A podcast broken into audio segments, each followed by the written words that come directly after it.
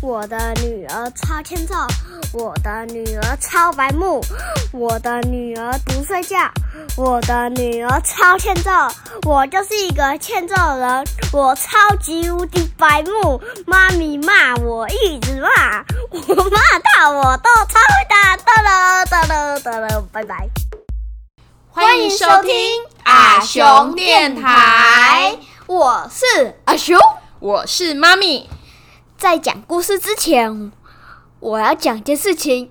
我有 IG 了，你只要搜寻李雄美，你就会看到我的 IG。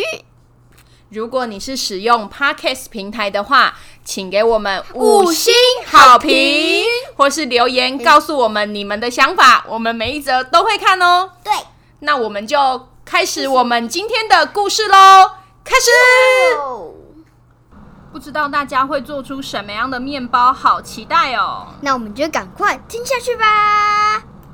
第一个登场的是长颈鹿爷爷，小蝙蝠弟迫不及待的想试吃。长颈鹿爷爷赶紧阻止他：“哎哎哎，等等啊，这是需要自己完成的面包啊！”原来长颈鹿爷爷端出的是刚发酵好的面团，想设计想法是，买下面团的人可以自己决定面包的造型，然后现场烘烤，烘烤 既能享受制作面包的热气，热气又能享，又能尝到刚出炉的美味面包。熊猫先生。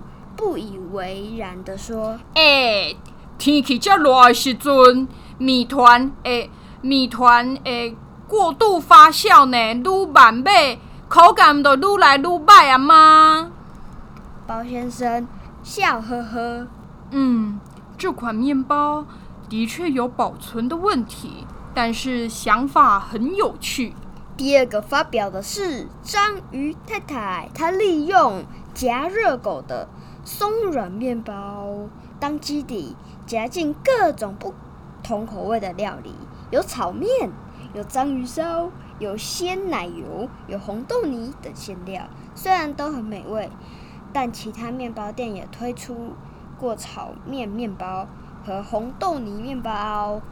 包先生忍不住问章鱼太太：“这些口味都是你自己想出来的吗？”章鱼太太老实的回答：“哎呦，三八啦，参考一下别人的料理应该没有关系吧。”第三个发表的是熊猫先生，他端出来的是彩虹面包，造型非常吸吸睛，可是，一咬下去，内馅就是店里贩售的果酱面包嘛。面对大家的疑问，熊猫先生耸耸肩：“嗯，哦，我刚那是做彩虹面团，都已经开伤侪时间了啦，实在无时间去研究新的内馅。外表创新嘛是一种创意啊，敢袂使呢？”第四个端出面包的人是包先生，他一口气做出了做做出了新。的三种面包，第一款火山面包，热乎乎的鲜奶油内馅正在缓缓的从火山顶流出来。第二款是流心面包，里头是有点酸又带点甜的柠檬馅。第三款面包看起来没什么特别的，但一咬下去。口感非常软，而且带有莓果的香气，十分美味。最后轮到了小蝙蝠弟，可是他没有开口就哭了。到底为什么呢？嗯嗯，对不起，我我。小蝙蝠弟一边哭一边和大家道歉。包先生立刻掀开遮住面包的布。面色变得凝重。嗯，原来小蝙蝠弟一直拿不住、拿不定主意要用什么面包，又对自己的手艺又没有那么信心，看到鲍先生桌上没有用，哦，熊猫先生桌上没有用完的彩色面团，就捡了起来。看到章鱼太太剩的内馅，也留了下来，而且还收藏了一个包先生随手画的设计图。我我不是要故意模仿大家的，只是本来想要参考一下，可是不知不觉就……小蝙蝠弟完成了面包，是一颗彩色的星星，夹了满满的红豆馅。虽然美丽又好吃，却不是他自己原创的面包。长颈鹿爷爷尴尬的说。别哭了，小子。其实我的点子也是我孙子帮我想的。熊猫先生一脸不好意思的说：“哎呦，歹势啦！我一心想要做彩虹面包，却发现无包爱面包无好食。我阁想不出要用什么鸭料来搭配，所以我就直接用了包先生的果酱啦。”章鱼太太也脸红了。哦，我一开始哈想了很多点子呢，没想到尝试后发现一点都不好出啦。眼看时间越来越近，就上网查了资料，说好听一点呐，是参考别人的点子。哎呦，我嘛知影这是抄袭啦。包先生点点头说：“嗯。”很多时候，模仿跟参考也是一种学习的方式。但经过这次的比赛，大家应该都了解到，一味的模仿别人没有办法变成真正的创意。创意的动力必须发自内心。对不起，包先生，我们是不是让你失望了？蝙蝠小弟擦干眼泪。但还是一脸要哭的表情。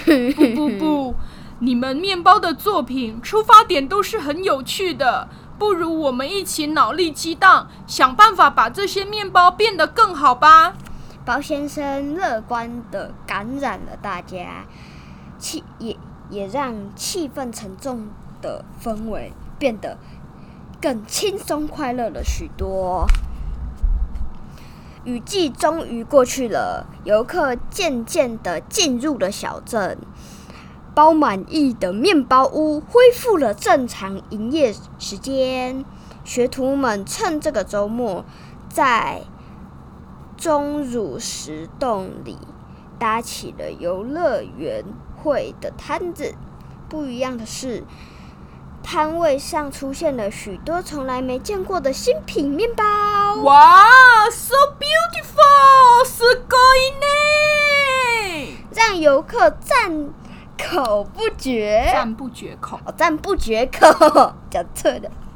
是熊猫先生 开发的彩虹面包，透过大家的脑力激荡，咚咚咚，造型像烟火，内馅则是。炙绞肉跟胡椒粉有些微辣，一口咬下去，仿佛真的。内馅是什么？内馅是那个特制的绞肉加胡椒粉。你刚刚在念什么？我不知道。仿佛真的尝到了烟火的爆炸的味道，嘣！而包先生研发的三款新面包。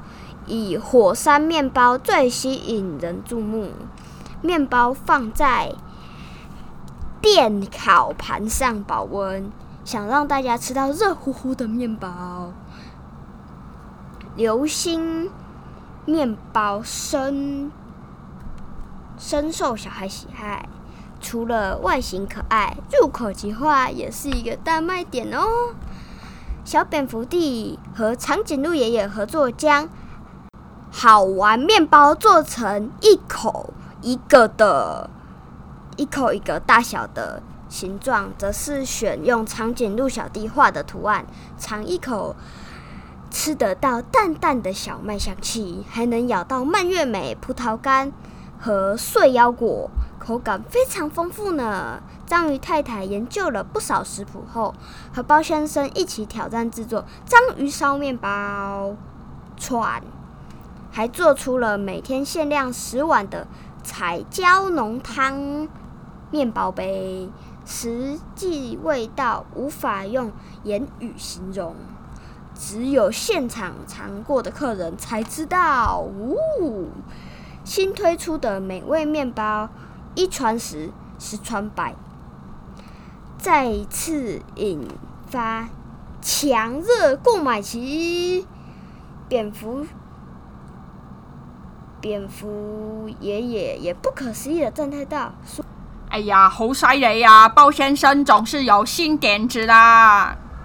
包先生忙得笑呵呵，毕竟做面包本来就是他最爱的事情嘛。